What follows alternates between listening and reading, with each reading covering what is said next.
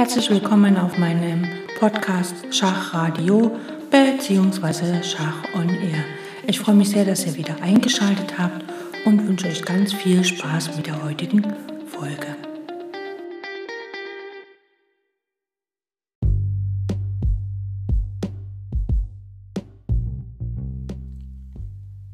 Es ist Samstag und wir werden uns heute mit einigen Klassikern ähm, in der Kombination beschäftigen.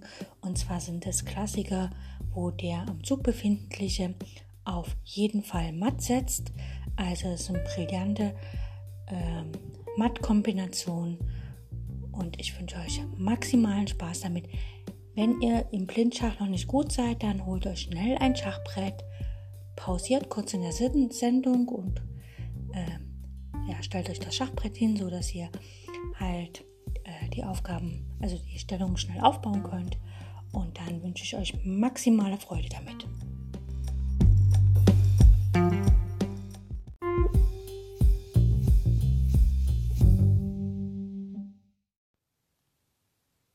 Beginnen wir mit der ersten Stellung.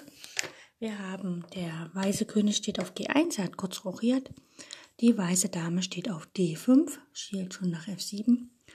Wir haben einen weißen Turm auf E1 und einen auf E2, also beide Türme sind auf der E-Linie verdoppelt. Wir haben einen Läufer auf G6 sowie einen Springer auf F3 sowie noch einige Bauern, einen auf A2, F2, G2, H2. Das sind die weißen Figuren. Schwarz hat den König auf G8, die Dame auf C5, also die greift die weiße Dame auf D5 an. Und die weiße Dame auf D5 ist ja nicht gedeckt, das heißt, Weiß muss echt aktiv spielen. Schwarz hat noch einen Turm auf A8 in der Grundstellung und einen Turm auf F8. Das heißt, der schwarze König hat auch kurz rochiert. Schwarz hat noch einen Läufer auf B6 und C8 und der Läufer auf C8, der spielt faktisch gar nicht mit, weil noch ein Bauer auf B7 und D7 steht. Und Schwarz hat auch noch einen Springer auf A5. Schwarz hat auch einige Bauern, einen auf A7, wie schon gesagt auf B7, D6 und D7, F7, G5 und G7. Schwarz hat äh, vom Material her ein Läufer mehr, also allerdings spielt der Läufer nicht mit, denn der steht ja auf C8 und ist eingekästelt von seinen Bauern auf B7 und D7, die sich im Moment auch nicht bewegen können, weil, wie gesagt, auf B6 steht ein Läufer und auf äh, D6 steht ein Bauer. Allerdings der Läufer B6 und die Dame C5 bilden eine Batterie und könnten auf F7 sofort äh, F2 für Weiß unangenehm einschlagen, wenn es den Turm auf E2 nicht gäbe. Und dann sehen wir mal die Bauern. Schwarz hat 2, 4, 6, 7 Bauern und Weiß hat nur 4 Bauern. Das heißt also, Weiß hat im Grunde genommen materialmäßig eine Figur, eine Leichtfigur weniger und drei Bauern. Aber Weiß ist halt am Zug und wir wissen ja, immer derjenige, der am Zug ist, kann die Partie entscheidend verändern oder das, die Position entscheidend verändern. Und da Schwarz hier im Grunde genommen äh, sag ich mal, statischen Vorteil hat, also ein Vorteil, der sich eigentlich auch über mehrere Züge hinweg zieht, äh, muss Weiß aktiv spielen. Der weiße König steht sicherer als der schwarze König, denn alle weißen Figuren gucken Richtung schwarzen König. Und zudem ist Weiß am Zug. So, Weiß könnte hier versuchen, irgendwie Läufer schlägt F7 Schach zu, zu machen, aber der König ist nicht gezwungen oder der Turm ist nicht gezwungen, auf F7 zu nehmen. Denn wenn nach Läufer F7 der Turm auf F7 nehmen würde, käme einfach Turm E8 und das wäre ganz blöd für Schwarz. Demzufolge nach Läufer schlägt F7 kann Schwarz einfach zur Seite gehen, König H8 spielen und es würde nichts weiter passieren. Und deshalb müssen wir ihn zwingen, dass er wirklich nach Läufer schlägt oder nach, auf, nach unserem Schach auf F7, dass der Turm schlägt, denn dann können wir unseren Turm von F, äh, E2 nach E8 setzen und können entscheidenden Vorteil erlangen. Zudem, wenn unser Läufer auf G6 stehen bleibt und wir mit unserem Turm von E2 auf E8 Schach bieten können, wären das sogar so etwas bisschen wie ein Grundreihen matt oder wer am Taktik Montag, also bei den Schachmotiven schon mal zugehört hat. Dort hatten wir letztens das Matt der Anastasia. Das heißt, dann hätten wir auch so ein Mattbild von Anastasia. Das heißt, wir schlagen hier nicht mit dem Läufer von G6 auf F7, sondern wir schlagen gleich mit unserer stärksten Figur und erzwingen quasi auch das Schlagen auf F7, indem wir Dame schlägt F7 spielen. Der König kann nicht nach H8, denn nach Dame schlägt F7 Schach und König H8 würde einfach Dame schlägt F8, also den Turm, äh, folgen mit Schachmatt. Demzufolge muss der Turm einfach auf F7 zurückschlagen und jetzt können wir Turm E2 nach E8 spielen mit Schach. Dann muss der schwarze Turm dazwischen gehen. Er muss nach F8 gehen. Und jetzt können wir einen wunderbaren Trick anwenden. Wir wollen, dass der König auf F8 steht, damit wir mit unserem Turm auf E8 matt setzen können. Denn der Läufer von G6 kontrolliert das Feld E8 und F7 und der Bauer auf G7 nimmt quasi dann dem König das letzte Feld. Und wie locken wir den König nach F8? Da gibt es auch ein wunderbares taktisches Motiv, das nennt sich Hinlenkung oder hier genauer gesagt ein Hinlenkungsopfer, also Turm E8 schlägt auf F8 Schach. Der König muss nehmen, hat keine Wahl. Und dann folgt Turm E1 nach E8 mit Schach matt. Und ähm, das ist eine Taktik oder eine Mattkombination, die mir schon länger bekannt ist und ähm, ich glaube auch in vielen Taktikbüchern oder so, die man halt wo es mit Mattenmotiven losgeht, taucht sie auf. Mm, ja, also ich finde sie sehr schön, weil das einfach nur zeigt, dass man halt wirklich äh, den schwachen Punkt F7 ausnutzt, dort opfert, quasi zwingt, dass der verteidigende Stein, also der verteidigende Turm von F8 erstmal nach F7 geht, sozusagen seine Verteidigung auf der achten Reihe verlassen muss und dann kommt halt ein Hinlenkungsopfer und ähm, der schwarze König ist Schachmatt.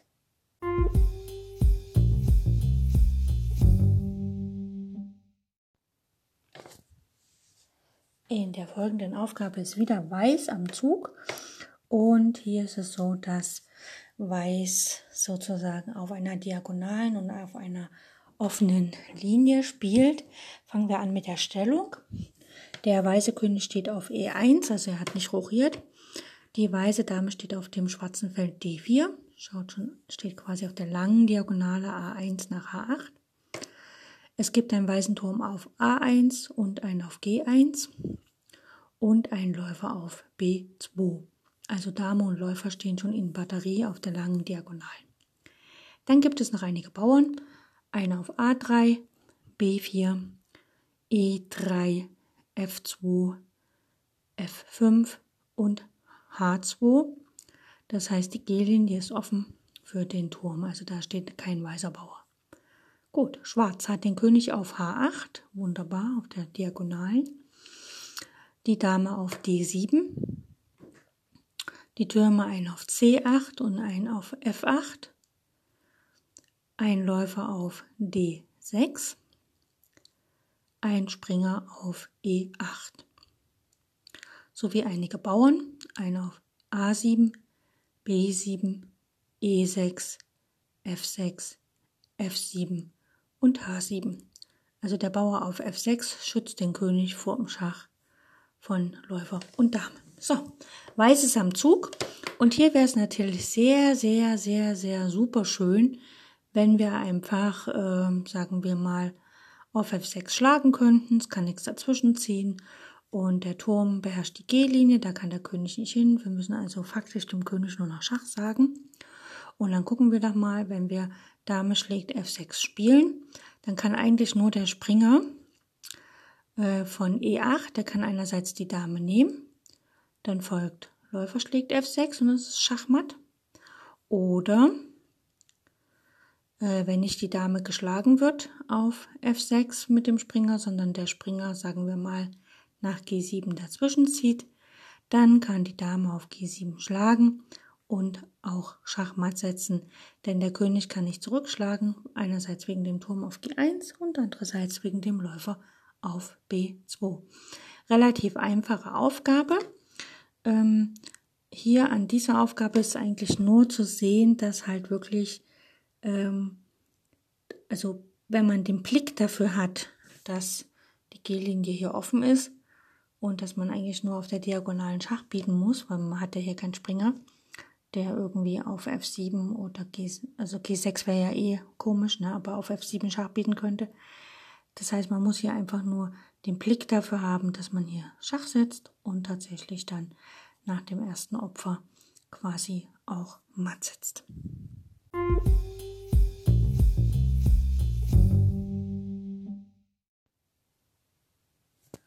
Ein weiterer Klassiker im Sinne der Schach-Matt-Kombination hm, ist eigentlich eher aus einer Kurzpartie entstanden, aber wir schauen mal. Also nehmen wir an, wir hätten hier so ein bisschen die Grundstellung, außer dass bei Weiß ähm, der schwarzfeldrige Läufer nicht mehr auf C8 steht, sondern auf G3. Und der weißfeldrige Läufer vom Weißen steht schon auf D3. Und die Bauern stehen alle noch in der Grundstellung, außer der Bauer vom König, der steht auf E3 und der Bauer vor der Dame steht schon auf D4. Gut, bei Schwarz ist es so, auch alles steht in der Grundstellung, außer dass der Turm von H8 schon auf H6 steht und die Bauern am Königsflügel, der F-Bauer steht schon auf F4, der G-Bauer steht schon auf G5 und der H-Bauer steht schon auf H5. Ähm, ja, wie die Stellung zustande kam, gibt es bestimmt Kurzpartien, die das erklären, aber ja, das ist die Stellung und Weiß ist hier am Zug.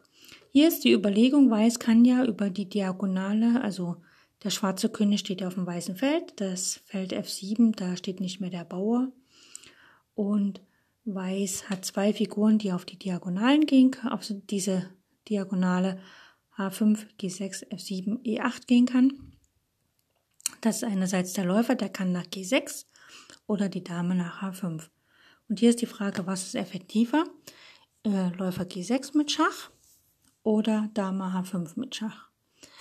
Wenn wir Läufer G6 mit Schach spielen, schlägt einfach der Turm zurück, also Turm H6 schlägt auf G6 und dann kommt Weiß nicht weiter, denn selbst wenn er dann auf H5 schlägt, den Bauern, dann zieht der König einfach nach F7 und die Partie ist für ihn gerettet. Im Gegenteil, also im, äh, auf der anderen Seite, wenn die Dame von D1 auf H5 schlägt mit Schach, äh, muss der Turm schlagen. Äh, Schwarz hat keine Wahl. Also er könnte zwar, er kann auch nach G6 gehen, aber dann schlägt die Dame auf G6 und ist matt. Also wenn er auf H5 schlägt, dann kann Weiß Läufer G6 spielen und es ist Schachmatt, denn nix, keine Figur kann dem König auf dieser kurzen Diagonalen noch retten. Ähm, das ist eigentlich so ein klassisches Motiv, das kennt man auch aus dem Namen Matt, wo halt, also aus der kürzesten Partie, die es überhaupt gibt, so in der Welt, und zwar, wenn Weiß in der Grundstellung, sagen wir mal, F3 spielt und Schwarz spielt, sagen wir mal, E5 und Weiß spielt H4, dann kann Schwarz einfach Dame H4 matt spielen. Und ähm, das ist das sogenannte Nahenmatt. Und es gibt einen hübschen Kinderfilm, der heißt Lang lebe die Königin. Und die erste Schachpartie, was dann das kleine Mädchen, die da Schach lernt, ähm, in ihrem Traum spielt, ist genau die Partie, wo der weise König mit dem weißen Stein fängt an, F3 zu, oder H4, äh, G4 zu spielen. Sie spielt, wie gesagt, E5 und dann spielt er F3 und dann spielt sie Dame H4 matt und man hat dann das Gefühl, oh Gott, jetzt explodiert gleich der König und ist ganz wütend und ähm, die Reaktion fällt dann ganz, ganz witzig aus und macht eigentlich auch den kleinen Schachfilm, also diesen Kinderfilm Lang lebe die Königin, sehr, ähm, ja, sehr nett und inspirierend und auch motivierend für die Kinder, was ich natürlich sehr schön finde. Also wirklich eine ganz nette Wendung.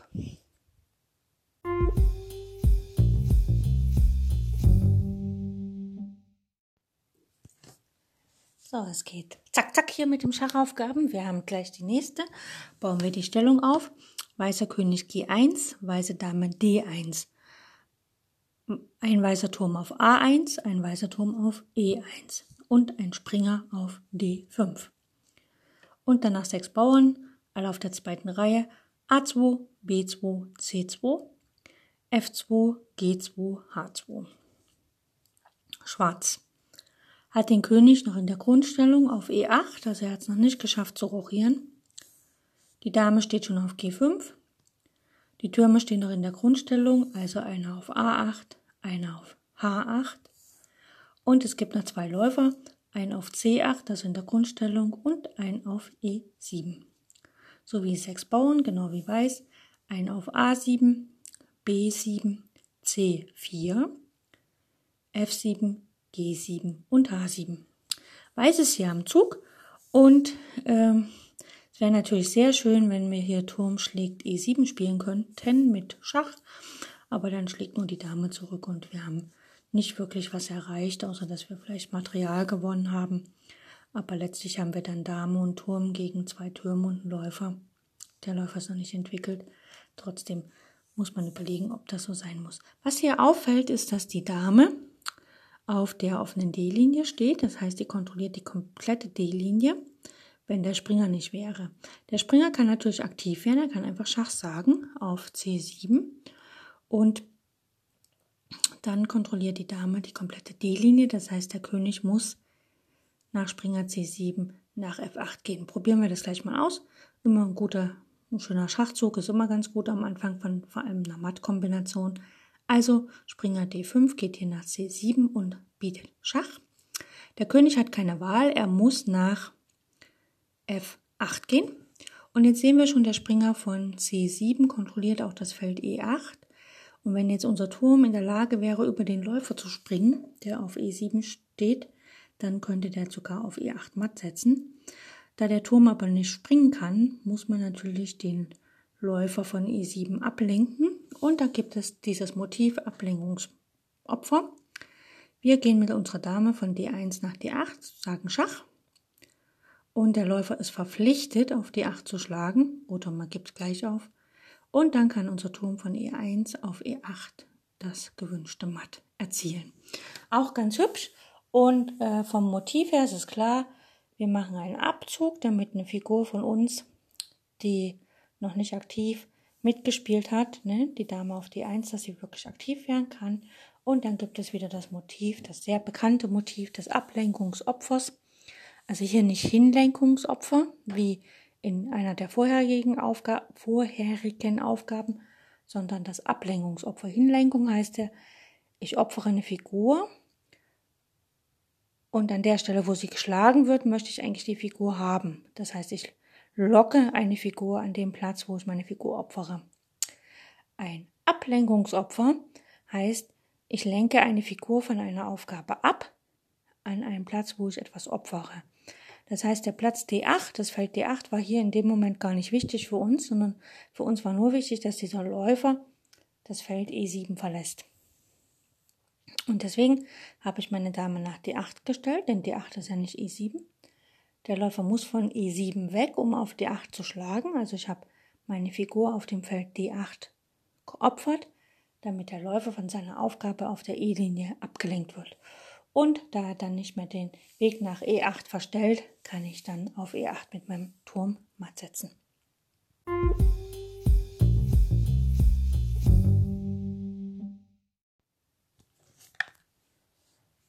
Noch eine weitere Aufgabe, etwas kniffliger. Bauen wir erstmal die Stellung auf. Also der weiße König steht auf dem Feld G1, die weiße Dame auf F6 beide weißen Türme auf der C-Linie, der eine auf C1, der andere auf C2, der weiße Läufer auf G5 und ein weißer Springer auf G3. Dann gibt es noch fünf weiße Bauern, ein auf A2, D3, F2, G2 und H4. Das sind die weißen Figuren. Die schwarzen. Der König steht auf E8, das heißt, er hat hier schon wieder verpasst zu rochieren. Die Dame steht noch in der Grundstellung auf D8. Dann zwei schwarze Türme, ein auf A8 und G8. Ein schwarzer Läufer schwarze Läufer auf weißen Feldern, nämlich auf A6 und ein schwarzer Springer auf B5. Dann gibt es noch einige Bauern A7, B6, D5, D7, E6, F7, G6 und H5. Das heißt, Schwarz hat noch alle acht Bauern und Weiß hat nur noch drei Bauern. Also Weiß hat quasi drei Bauern irgendwo geopfert oder verloren oder wie auch immer. Weiß ist hier am Zug und Weiß hat den Vorteil, dass die Türme auf der offenen C-Linie stehen und dass die Dame und der Läufer schon eine Batterie Richtung König bilden. Man würde hier gerne mit Dame E7 Schach setzen und hätte vielleicht die Hoffnung, dass man danach, wenn die Dame genommen hat, auf E7 äh, Schach bieten kann auf C8. Und wenn dann die Dame wieder nach D8 zurückgehen müsste, könnte man Turm schlägt D8 spielen und matt setzen. Leider funktioniert das nicht, weil der Turm auf A8 das Ganze deckt und auch der Läufer auf A6. Die beiden decken ja das Feld C8 ab. Das heißt, hier muss man zuerst die Dame ablenken. Ne? Also man möchte ja nicht, dass die Dame auf dem Feld D8 steht, aber schlagen kann man sie auch nicht, weil das Ganze nicht so funktioniert. Wenn ich die Dame auf D8 schlage, dann kann in aller Ruhe der Turm schlagen und es passiert im Schwarzen überhaupt nichts. Das heißt, hier muss man ein bisschen was anderes machen. Und wenn ich mit meiner Dame auf D8 gerne matt setzen würde, dann stört ja nur, dass der Turm auf A8 das Feld D8 auch deckt. Und da haben wir schon das Dilemma, der schwarze Turm, also hier hängt alles an dem Feld C8. Der schwarze Turm kann ja die Dame nur decken, wenn auf dem Feld C8 jetzt nicht unbedingt der Läufer steht. Und deswegen kann man mit Weiß mutig sein und einfach den Turm von C2 nach C8 stellen. Gut. Schwarz wird hier nicht mit der Dame schlagen auf C8, dann folgt nämlich Dame E7 matt mit Weiß. Schwarz wird auch nicht mit dem Läufer schlagen auf C8, denn dann käme Dame schlägt D8 mit Schach matt. Also muss der Turm von A8 auf C8 schlagen. Und wir haben ja beide Türme auf der C-Linie gehabt. Das heißt, wir setzen einfach nach mit dem Turm von C1 und schlagen auf C8 nochmal. Und jetzt hat Schwarz das Dilemma. Wenn er mit dem Läufer von A6 auf C8 schlägt, dann schlagen wir mit unserer Dame auf D8 und setzen matt. Und wenn aber die Dame auf C8 unseren Turm schlägt, dann setzen wir mit der weißen Dame auf E7 matt. Das heißt also, egal wie hier auf unser zweiten Turmzug, also Turm C1 schlägt C8 reagiert wird, setzen wir dann mit dem nächsten Zug matt. Selbst wenn nach Turm schlägt C8, sagen wir mal, der König einfach zur Seite geht, also König F8, das kann ja auch gespielt werden, dann setzen wir matt mit Turm schlägt D8. Gut, das war quasi eine sehr nette Aufgabe. Ich selber kannte sie noch nicht. Ich kenne allerdings das Motiv, dass halt dann ähm, praktisch die Verteidigungslinie, also hier die achte Reihe, dass die Koordination unter den Verteidigern quasi gestört wird, indem wir ein, eine Figur auf dem Kreuzungspunkt quasi opfern. Und äh, im Grunde ist es ja hier kein Kreuzungspunkt gewesen, sondern eigentlich nur, man hat die Wirkungslinien der verteidigenden Figuren äh, massiv gestört, indem man einfach eine Figur da reingesetzt hat und unter Opfern sozusagen ähm, die Überlastung der einzelnen Figuren ähm, sozusagen deutlich gemacht hat und letztlich den König Schachmatt gesetzt hat.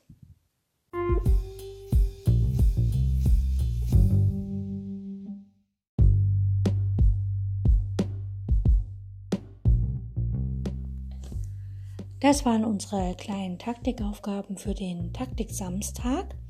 Ich hoffe, es hat euch ein bisschen Spaß gemacht und wer das jetzt nicht blind lösen konnte, der hat es hoffentlich auf dem Schachbrett nachgemacht und ähm, hat halt auch so ein bisschen gesehen, dass das eigentlich Klassiker sind, aus verschiedenen Taktikbüchern zusammengesucht. Ich finde so Mattkombinationen immer sehr, sehr erhellend, weil sie einfach, weil das Ziel relativ klar ist, wir wollen matt setzen.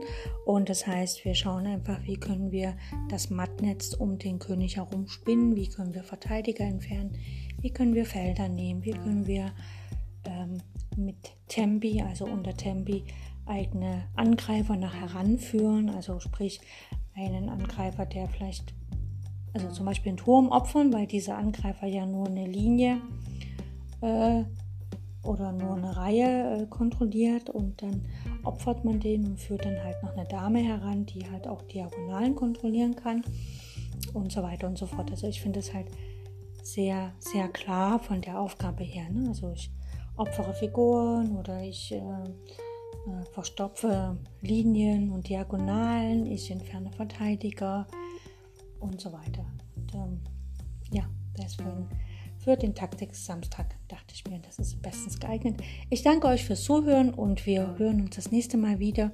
Wie gesagt, auf Facebook gibt es eine Gruppe Schach on Air.